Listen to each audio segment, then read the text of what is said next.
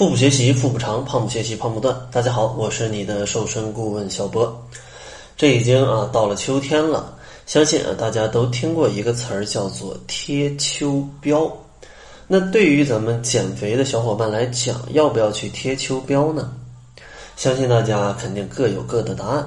但是呢，小波觉得啊，作为活在现代这个社会的人呢，是不太需要贴秋膘的。大家先要明白为什么会流传下来这样的一个词叫做贴秋膘呢？因为在古代的时候啊，往往大家吃的东西都是非常不好的啊，食物是非常匮乏的，经常是吃不饱的。那到了冬天又很冷啊，他们的住宿环境啊，还有穿的东西啊，还有饮食啊，全都没有现在好。那他们为了抵御这种严寒，他们怎么办？这其实就像动物在过冬眠的时候，他们就会去先吃很多的东西，呃，让自己增加一些脂肪，这样的话在冬天才能够熬得过去。所以说，根据这样的一个原因，在现代啊，我相信没有人是这个不长几斤肥肉，不长个几十斤肥肉会饿死的啊，是没有的。所以说，在咱们这个社会，天天食物都这么充充实的情况下，建议大家就不要去贴秋膘了。而且除了贴秋膘啊，在秋天跟冬天这两个季节，人也是非常容易发胖的，是为什么呢？其实第一个原因就是因为到了这个秋天跟冬天，节假日就非常的多，像十一、中秋、万圣节、双十一、感恩节、双十二、圣诞、元旦、春节、元宵，各种各样的节，这些节日一来，大家一开心就得吃点好的应酬一下。对不对？谁过节不吃顿好的？所以说，像一聚餐，那这个饮食就非常难控制。所以说，在秋季跟冬季，它是比较容易发胖的。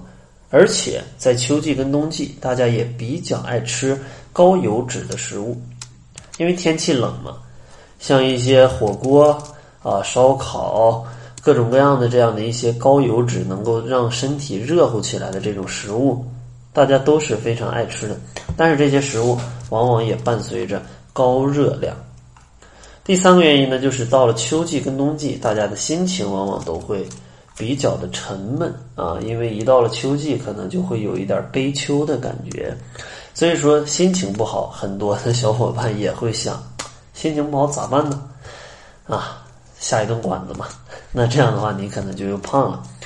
第四个原因就是在秋冬季节，大家的运动量是减少的，因为外面天气很冷，想要出去运动肯定会比夏季或者是春季要更加的困难，所以说这种懒癌也会让大家去减少热量的消耗，从而让自己发胖。那在这个季节应该怎么办呢？其实啊，还是这个老生常谈啊，第一点就是。咱们饮食要规律，不需要大吃大喝，因为现在人的生活的条件真的是非常不错的，不一定需要去贴秋膘。当然，除非你的身体非常瘦弱啊，但你非常瘦弱，你还来减什么肥？你是不是来捣乱的，对吧？所以说，如果大家是想要来减肥的话，有一点肥胖的话，那完全不需要大吃大喝，规律饮食就好了啊，你的身体是完全够用的。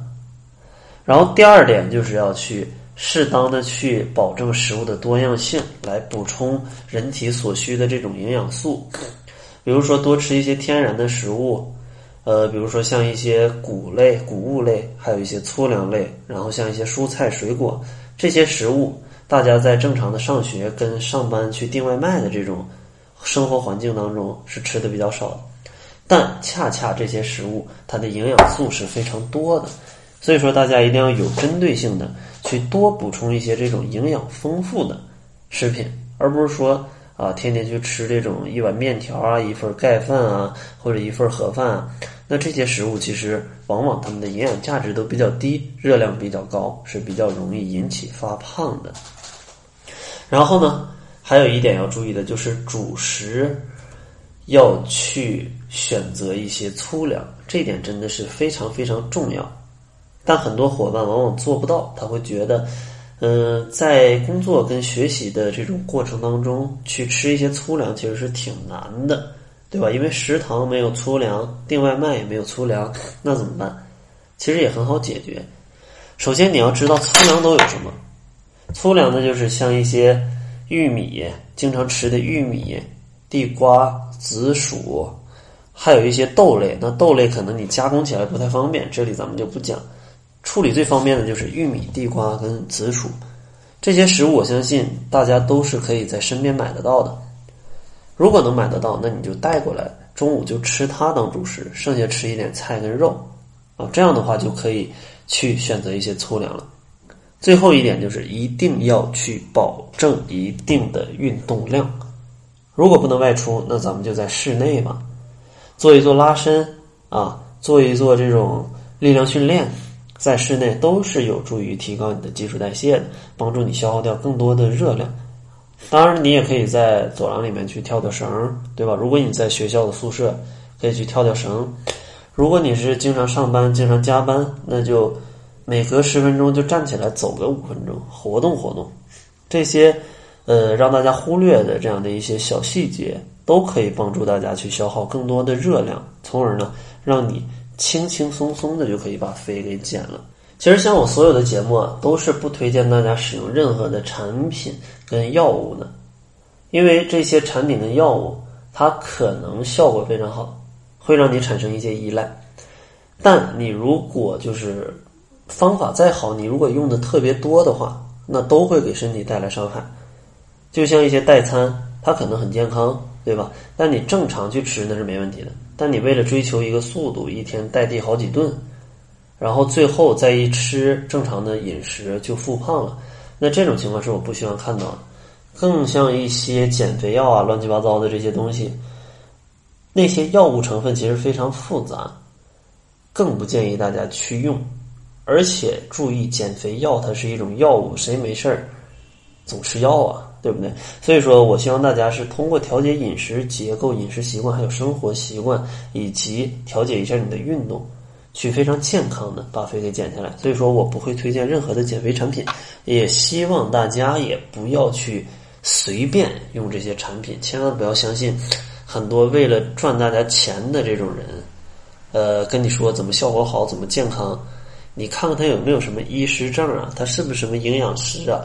那他什么都不知道，为什么这么确定这个产品好？因为最近也有很多小伙伴总来问我，这个产品好不好？那个药好不好？然后我一问在哪儿买，都是微商。那这个其实它的可信度啊，就要再重新的去考究一下。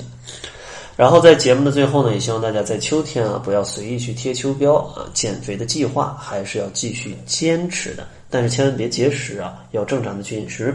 最后呢，还是送给大家一份减肥的大礼包，这里面包含我整理的十二万字的减肥资料，以及一份七日瘦身食谱，还有非常适合懒妹妹去运动的这样的瘦身运动。如果想要领取的话，关注一下公众号，搜索“小辉健康课堂”，灰是灰色的灰。另外呢，如果你也希望啊，跟着。我的学员一起不吃药不挨饿健康瘦不反弹的话，也可以关注一下公众号来查看一下我学员使用调节饮食结构跟饮食习惯的方法的一个减重情况。那好了，这就是本期节目的全部，感谢您的收听。作为您的私家瘦身顾问，很高兴为您服务。